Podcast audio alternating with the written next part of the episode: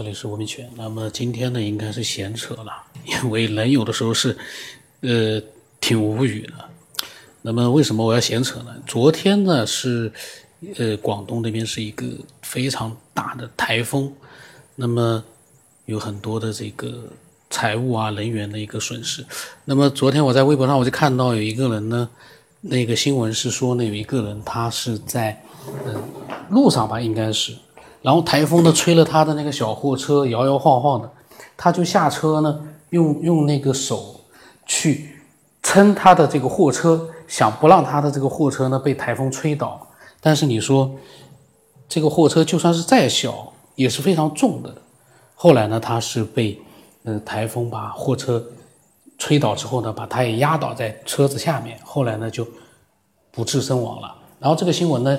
呃，在微博上我看到之后呢，有图片，然后有那个新闻，我就做了个截图呢，发到朋友圈去了。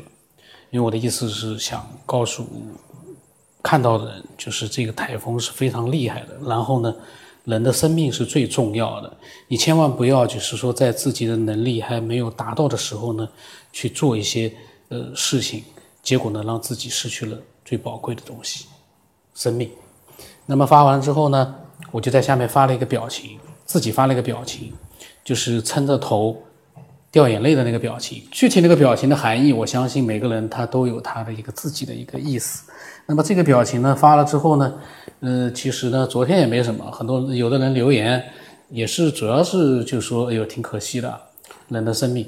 今天呢，我一看这个有一个爱好者呢，呃，这个爱这个呢，其实这个爱好者呢，他是一个听众。他应该是个听众，从来没有跟我发表过他的想法。结果他看到这个，呃，我发到朋友圈之后呢，他就跟我留言了。他说：“科学的追求者，他指的是我，也要有慈悲心啊，主播。”当时我一看到这个留言，我就心里面咯噔一下，我在想，哎，这个人虽然我不认识他，但是他是我的听众，因为他说是科学的追求者，也跟我说叫我主播，呃，那么我就必须要重视一下，因为。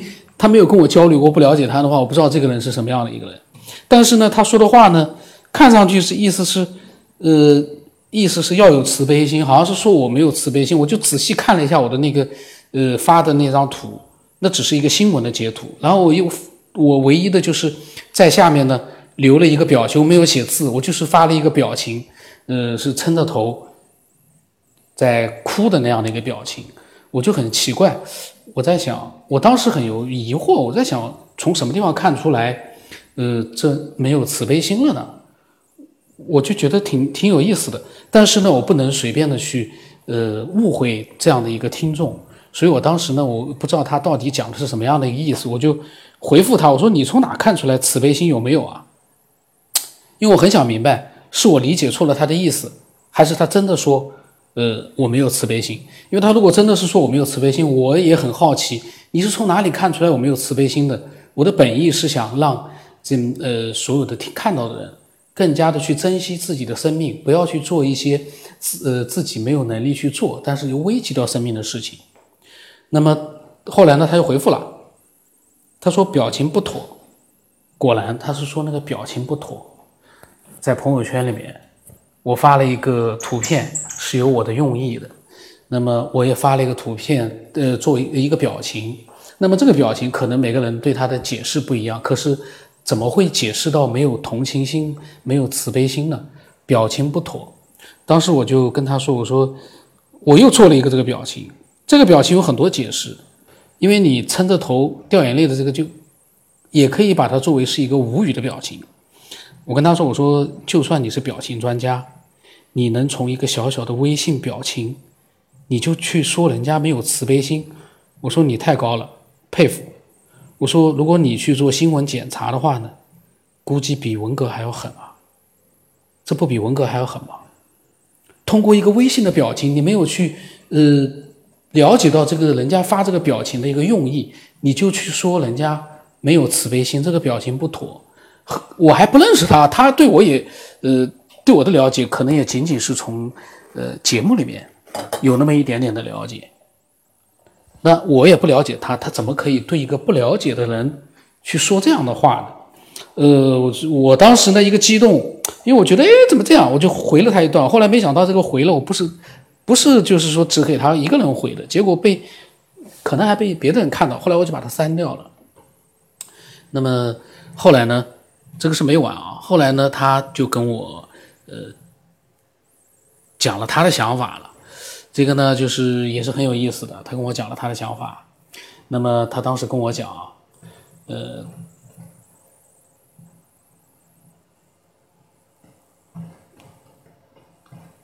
在我说这个微信表情是没有办法看出别人有没有慈悲心的这样的一个回复之后啊，他居然他还跟我呃通过微信他来跟我留言了，他说听了主播很多节目，知道主播是一个我行我素的人，我不知道他从哪里知道说我是一个我行我素的人，我行我素的人能做这么几百期的节目吗？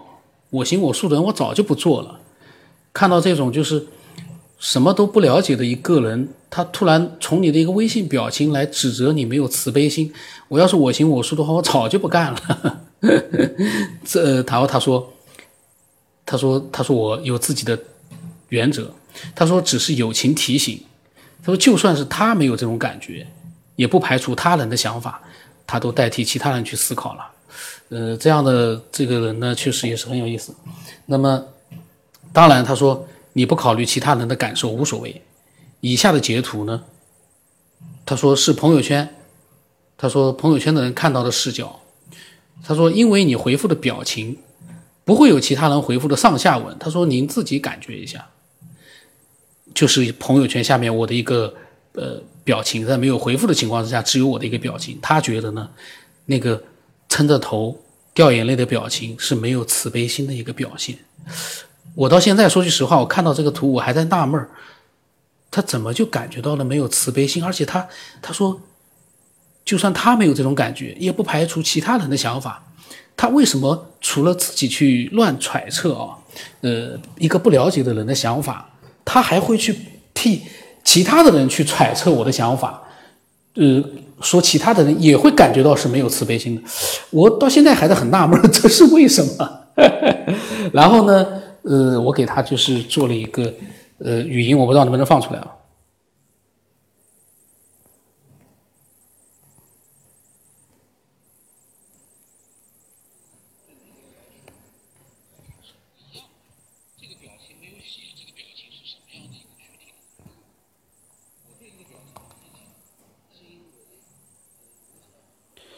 可能是再放一遍啊。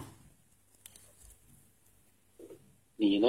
你的这个慈悲心呢是肯定是有了，但是这个表情的这个呃，对每个人来说可能理解是不一样的。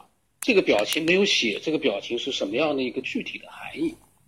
我对这个表情的理解，是因为呃，我为什么要发这个图？是因为我想让大家知道台风是很危险的。然后呢？人不可以在自己没有能力的时候呢，去呃把自己的生命呢给丢掉了，去做一些事情。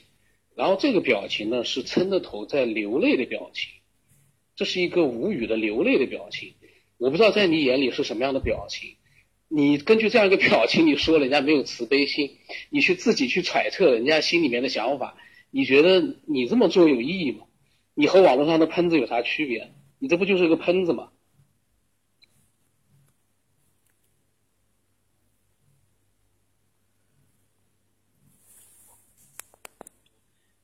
意义吗？你有那么多的时间，你为什么不去想一点更有？你要么就发一点有意义的东西出来。你这个揣测一个你不了解的东西，你觉得有意义吗？你知道我的这个发的意图和我的表情是什么意义？你这个我就觉得这么做的话，呃，没有太大的意义。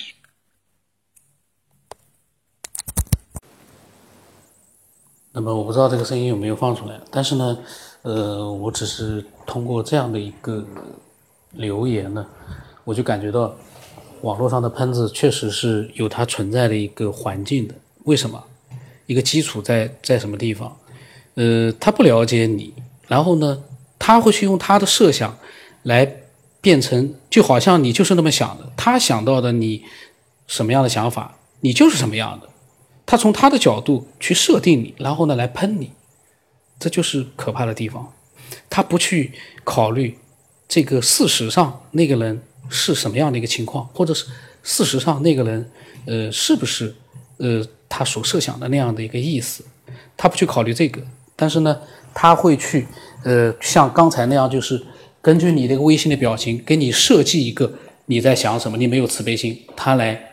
好像是好心好意的来提醒你，我就莫名其妙了。这个，这个简直是，如果我没有慈悲心的话，我没事干了，我就发那个新闻干嘛？我发新闻的目的就是想让所有的人知道，生命是最可贵的，每个人都应该重视它，而不能去随意的去让它，你失去了生命，那是多宝贵的一件事情啊。那么，网络上面呢，这样的喷子呢？呃，可以说比比皆是，我每天都看得到。然后呢，从我的这样的一个呃角度来说呢，我最喜欢的就是，如果我看见了这样的喷子呢，我立刻都要呃去刺激一下、打击一下。为什么？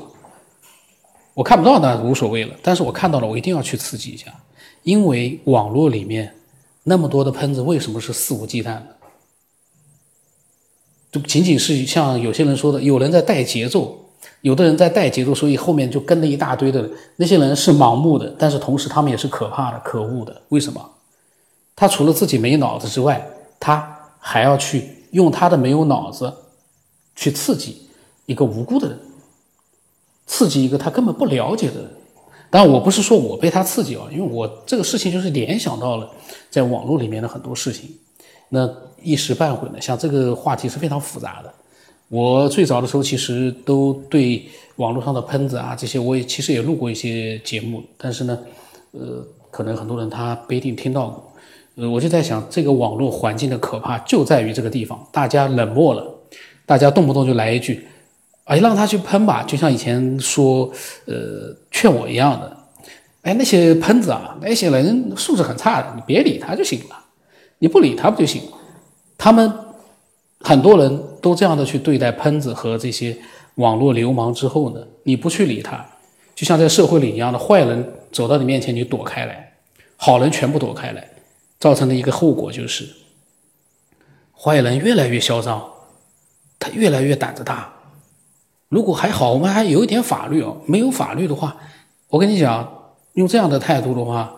坏人真的是横行霸道，但是呢，网络里面你说他有法律吗？网络里面没法律，因为是都是匿名的。你比如微博、头条，里面很多的这个没有脑子的人，但但是呢，你说刺激一下、打击一下就有用吗？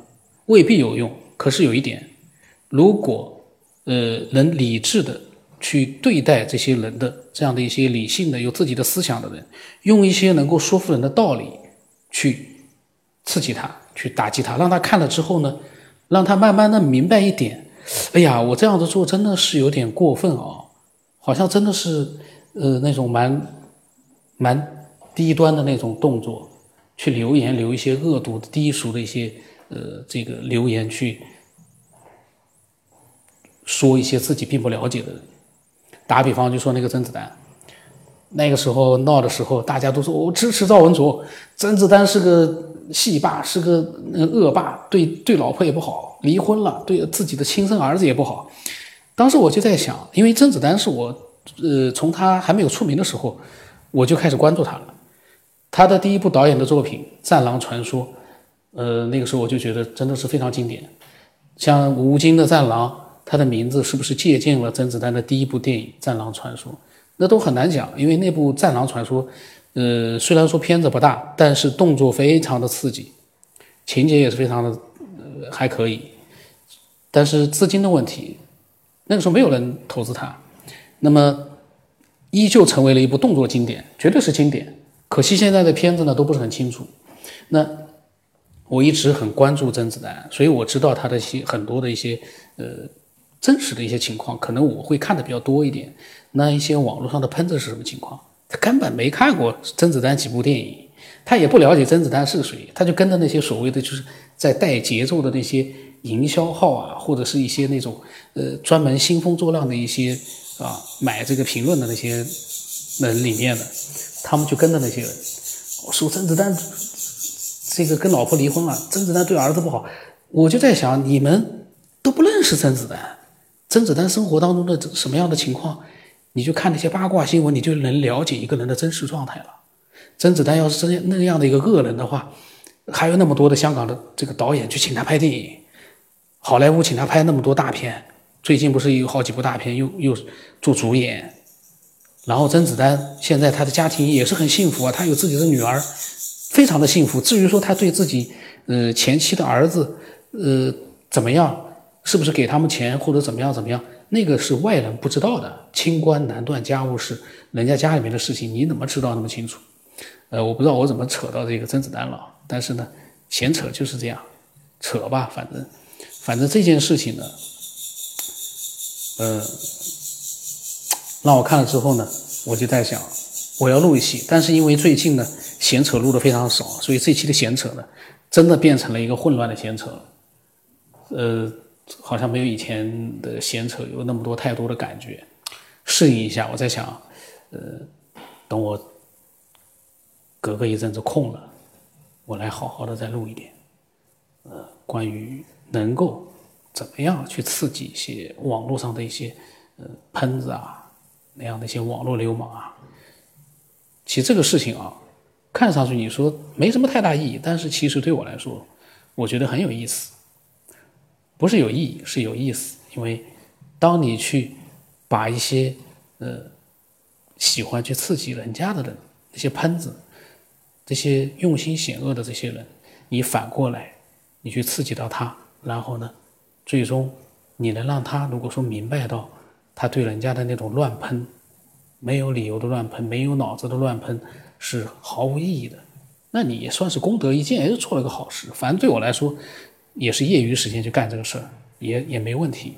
那么，这个爱好者，这个听众，我不知道他是不是会听到这期闲扯，我会放在闲扯里面去。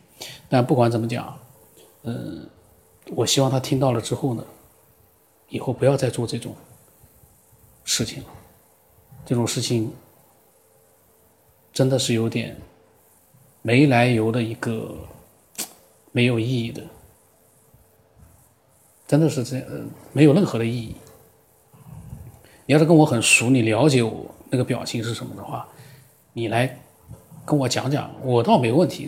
不了解我，你都不了解那个表情的，我是怎么样去理解那个表情的？你就来说我没有慈悲心，这个东西没有慈悲心，这可是莫大的一个一个对人的一个指责啊！我觉得挺可怕的。我都不知道他是干嘛的，我从来没跟他跟他聊过天，一句话也没聊过，他就说我没有慈悲心，这真是很恐怖的一件事情。那么，呃，今天就到这里吧，这是一个非常可怕的闲扯。那么我的微信号码是 b r o s 八八八，微信的名字呢是九天以后。如果呃你有你的一些想法，你也可以分享给我。当然，我希望这个想法是跟科学有关的，因为这个闲扯呢。呃，都是我放在闲扯地带的，跟科学呢关系不大了。那今天就到这里吧。